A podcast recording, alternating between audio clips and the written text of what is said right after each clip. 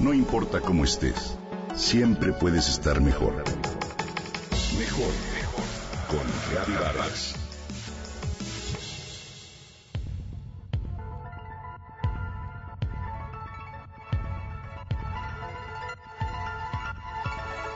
¿Eres de las personas a las que les gustan los espacios verdes y las que siempre están dispuestas a mejorar el medio ambiente?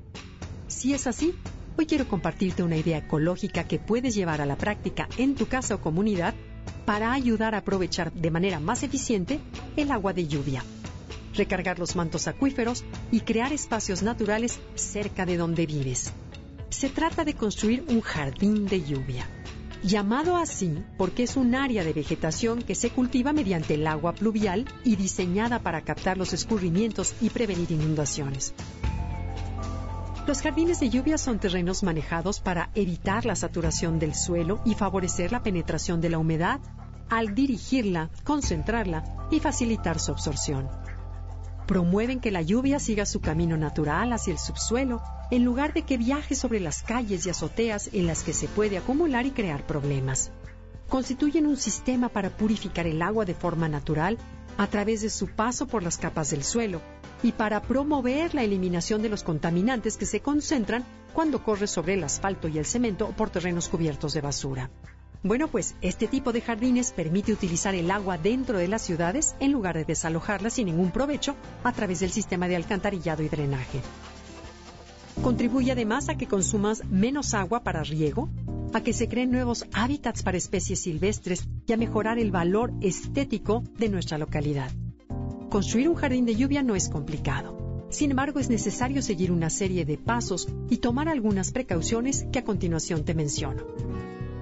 El primer paso consiste en ubicar el mejor terreno para el proyecto, el cual debe encontrarse en el cauce natural de las escorrentías, pero lejos de los cimientos de las casas o banquetas que se pueden erosionar. Lo ideal es que sea un área con una pendiente mínima de 2% y que no se localice debajo de las copas de los árboles. La tierra del área seleccionada debe ser apropiada. Para ello, Cava una pequeña fosa, llénala con agua para cerciorarte que la zona presenta una buena permeabilidad. Si es necesario, mezcla la tierra original con arena y hojarasca para mejorar su capacidad de absorción. La profundidad ideal del jardín es de 10 a 20 centímetros, así que excava el suelo hasta ese nivel y aplana el fondo hasta eliminar las protuberancias grandes. Con la tierra que excavaste, forma un pequeño borde alrededor del jardín que le sirva de contención. Llena ahora el espacio con tierra enriquecida, con abono o composta y siembra las plantas de tu preferencia, pero que se encuentren bien adaptadas a las condiciones climáticas de donde vives. Conviene plantar herbáceas que produzcan flores junto con arbustos de raíz profunda que ayuden a retener el suelo. Finalmente, compacta la tierra, añade un poco más de hojarasca alrededor de las plantas sembradas para ayudarles a conservar la humedad. En los primeros años, deberás darle mantenimiento frecuente para eliminar las malezas y las plantas que lleguen a morir, pero después de esta etapa el jardín será lo bastante fuerte para sostenerse por sí mismo.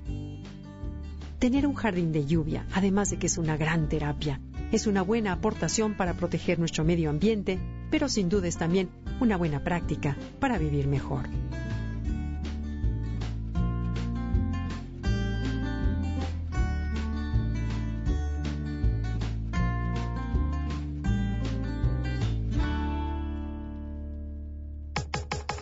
Comenta y comparte a través de Twitter.